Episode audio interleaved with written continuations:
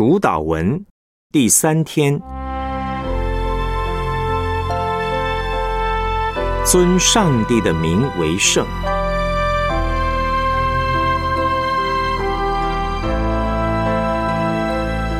诗篇第九篇七到十节，为耶和华坐着为王，直到永远。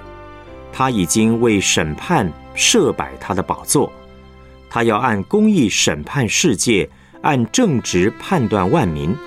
耶和华又要给受欺压的人做高台，在患难的时候做高台。耶和华认识你名的人要倚靠你。因你没有离弃寻求你的人。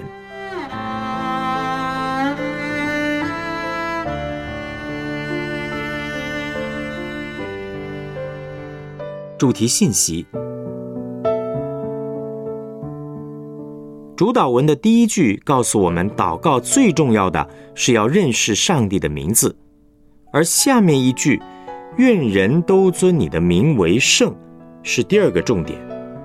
圣在圣经里面的意思是什么呢？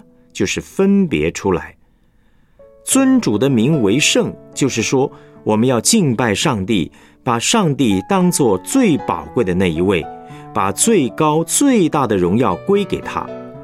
简单的说，愿人都尊你的名为圣，就是要看见上帝作王，要看见他设立宝座在我们面前。这是诗篇第九篇七到九节告诉我们的：上帝设立宝座，他施行审判，施行判断。我们祷告的对象呢，是那位万主之主、万王之王，以上帝为中心的祷告。我们祷告的时候，不是先向上帝求这件事情，求那件事情，我们不是来指挥上帝的。我们不是来做主人，我们乃是来做仆人。当我们懂得尊主的名为圣的时候，也就是我们懂得怎么样敬拜他、荣耀他的时候，等于是找到了生命坐标的原点。如此，我们接下来的祷告才会有正确的方向，我们才可能进入上帝的同在，带出祷告的能力。一个以人为中心的祷告。不论祷告的多迫切、多敬虔、多恳切，都不会有太多果效。法利赛人的祷告跟税吏的祷告差别在哪儿呢？一个是以人为中心，一个是以上帝为中心。我在大学时代曾参加两个团契的祷告会，其中一个祷告会非常的火热，跪下来祷告，有祷告垫，痛哭流涕的祷告。祷告的很大声，大家好像一个比一个会祷告，我都插不进去。当时我在祷告会中的感觉是，大家都在表演祷告，让我很有压力。虽然大家祷告的有声有色，可是却没有什么事情发生。另外一个祷告会，大家祷告的不是很流畅，可是每一个人都很认真、很诚实的把需要带出来。我发现我在那个祷告会里可以很自然，把真正的需要带到上帝的面前，并且经过一段时间呢，我也发现当中的人一个一个的被上帝改变了。差别在哪里呢？我们不能从外表判断我们的祷告是好是坏，祷告最重要的是有没有上帝的同在，是以上帝为中心呢，还是以人为中心？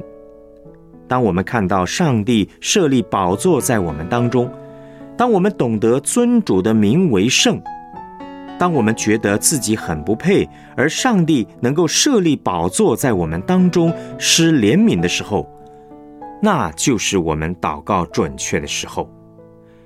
进入上帝同在的祷告，祷告最重要的是认识主，认识主的同在，这一点比什么都还重要。那我们要怎么样才会拥有神的同在呢？尊主的名为圣，也就是懂得怎么样奉耶稣的名祷告。什么叫奉耶稣的名祷告？就是知道我自己很不配，但是靠着耶稣基督，我可以来到上帝施恩的宝座面前，看见上帝的宝座，不是因为我多能干、多会祷告，是因为我看见上帝透过耶稣把我带到他的宝座面前。祷告永远不是觉得自己有多了不起，正确的祷告永远是知道我们的上帝有多么的了不起，有多好。他自己要来施恩典，他自己要来做判断，这样的祷告会带领我们进入上帝的同在。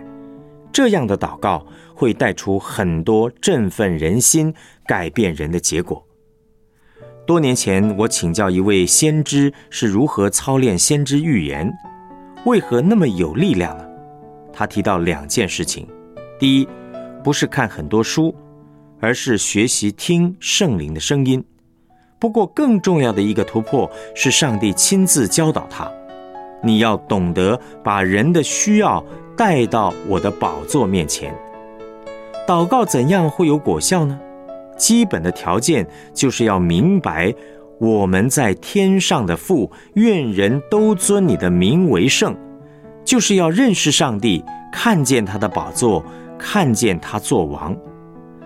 祷告最快乐的地方呢，就是懂得怎么样把需要带到上帝的宝座前，不只是上帝成就这一件事情，成就那一件事情，而是我们能够经历它，知道上帝竟然在我们当中与我们同在，经历那位又真又活的上帝就在我们的当中，会让你很喜欢祷告，这也是你祷告的长度、深度。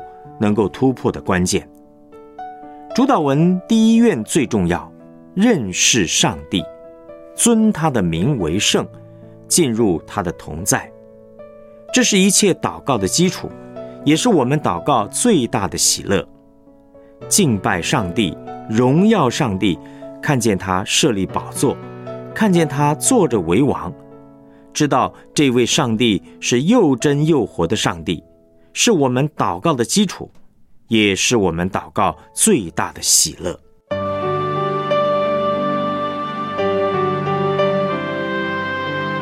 我们来思想两个问题：检视一下，你的奉献是以上帝为中心，还是以人为中心呢？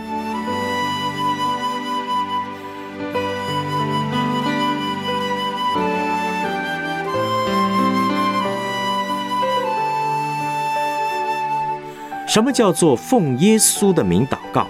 这对你有什么意义呢？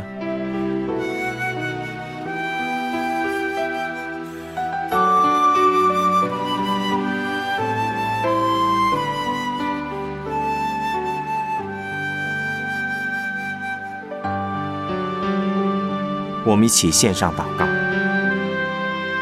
亲爱的主，你是万王之王，万主之主，我敬拜你。求你帮助我，在每个祷告都以你为中心，不以我自己为中心，因为你才是我最大的满足。让我在每一个祷告中享受你的同在，你的甜蜜，能够以你为乐。我再一次把我的祷告生活和一切的生活需要献给你，让你做我的生命之主。谢谢你，奉主耶稣基督的名祷告。Amen.